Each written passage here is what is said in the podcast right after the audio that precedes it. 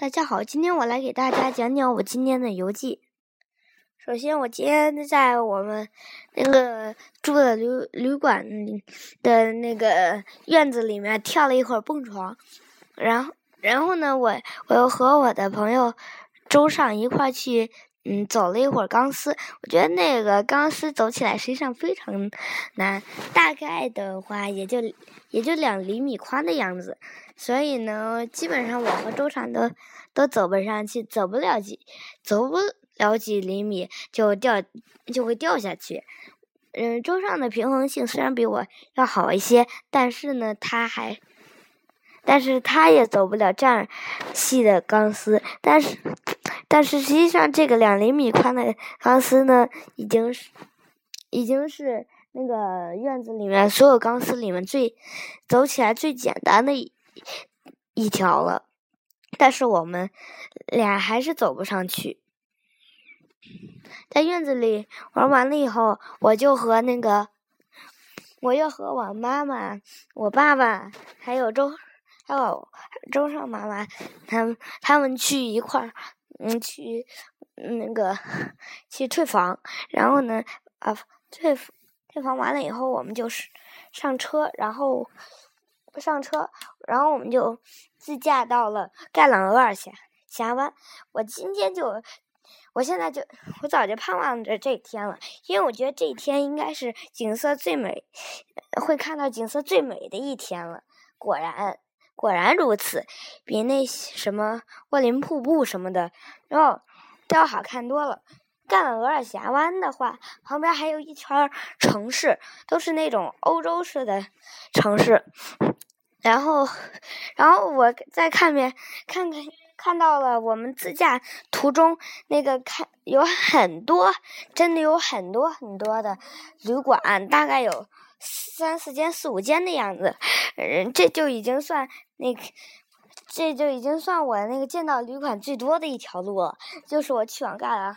盖朗额尔峡湾那个的那条路上面 有很多家旅馆，很多那个家旅馆，但是所有的都住满了。我们本本来想想把本来要花在奥勒松的那一天，就住在那个盖朗额尔峡湾的附近，最好有瀑布。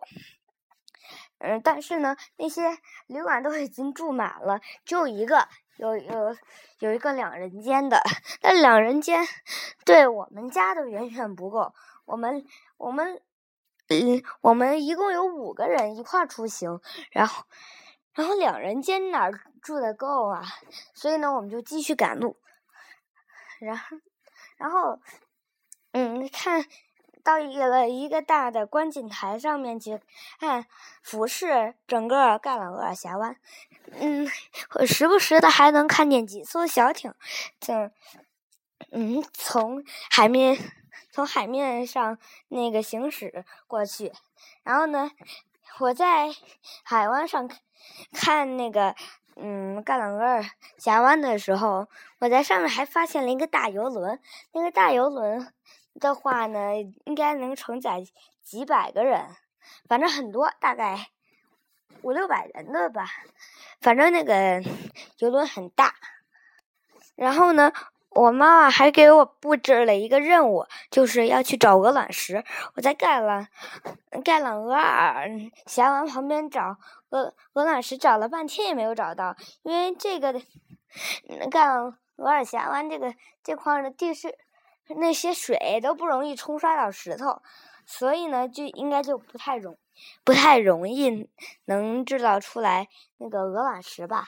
因为因为鹅卵石是那个由海面冲刷而成的，也就是把本来是一一块普通的石头，结果冲来冲去，都那个海水都能把那些。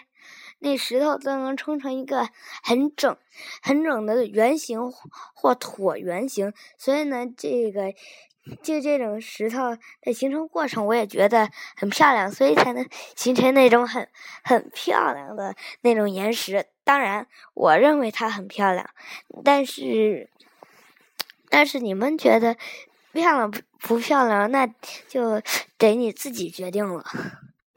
然后下下面我们就嗯接着接着自驾，然后就自驾到了那个嗯，就自驾到了老鹰之路。老鹰之路是在一座山上由 Z 字形盘旋的，也就是走那种锯齿线。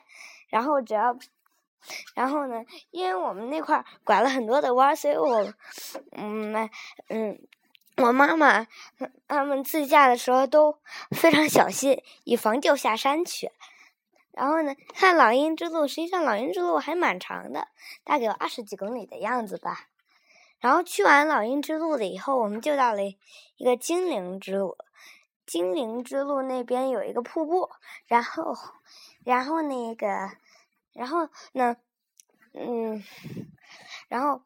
我那边还有一条弯曲的小路，那条那条路，然然后就一直弯曲，也是像老鹰之路一样走 Z 字形，只不过精灵之路比老鹰之路的那个路要更险一些，险是是，也就是嗯更弯曲，然后弯弯的更多一些，也不是像老鹰之路那样更非常规整的那种。Z 字形在走，实际上也有很多奇奇怪怪形状的弯儿。然后我们还站到了一个最美的观观景台上照了几张，然后那个观景台台上就能俯视整个的精灵之路，那那路可真是能叫险，而且基本基本上那些大客车都过不去，因为它的太长了。如果比大客车要更更嗯长一些的客车的话，基本上一甩尾巴，那个大客车都几乎能掉下山崖去，因为那个道路很窄，不够大客车那种甩尾巴的。走完精灵之路以后，我们就自驾到了旅约馆，然后就住了下来。然后晚上呢，我们晚餐我们就吃了一些披萨什么的。嗯，吃我吃的那种披萨呢，是里面夹着菠萝，还有几几个火腿什么的。当然，这种这种那个披萨不是我很喜欢吃的那种。我喜欢吃的是是那种带海鲜的嗯披萨，但是也是迫不得已，因为我那个因为我那些那些呃披萨名字基本上都是。用都是用挪威语写的，所所以呢，我们就只能瞎蒙一个。嗯，确实也蒙的话，运气不是一直那么好的。我以前运气还比较好，都会蒙到一些，比如说，比如说小鱼儿之类的那些披萨。但今天呢，竟然弄到了一个我觉得那么难吃的一个披萨，所以我感觉那个运气不一定是。不一定总会很好。然后吃完饭以后，我们就又开开车开到了旅馆，然后然后就住了进去。我今天的节目就到这里，谢谢大家。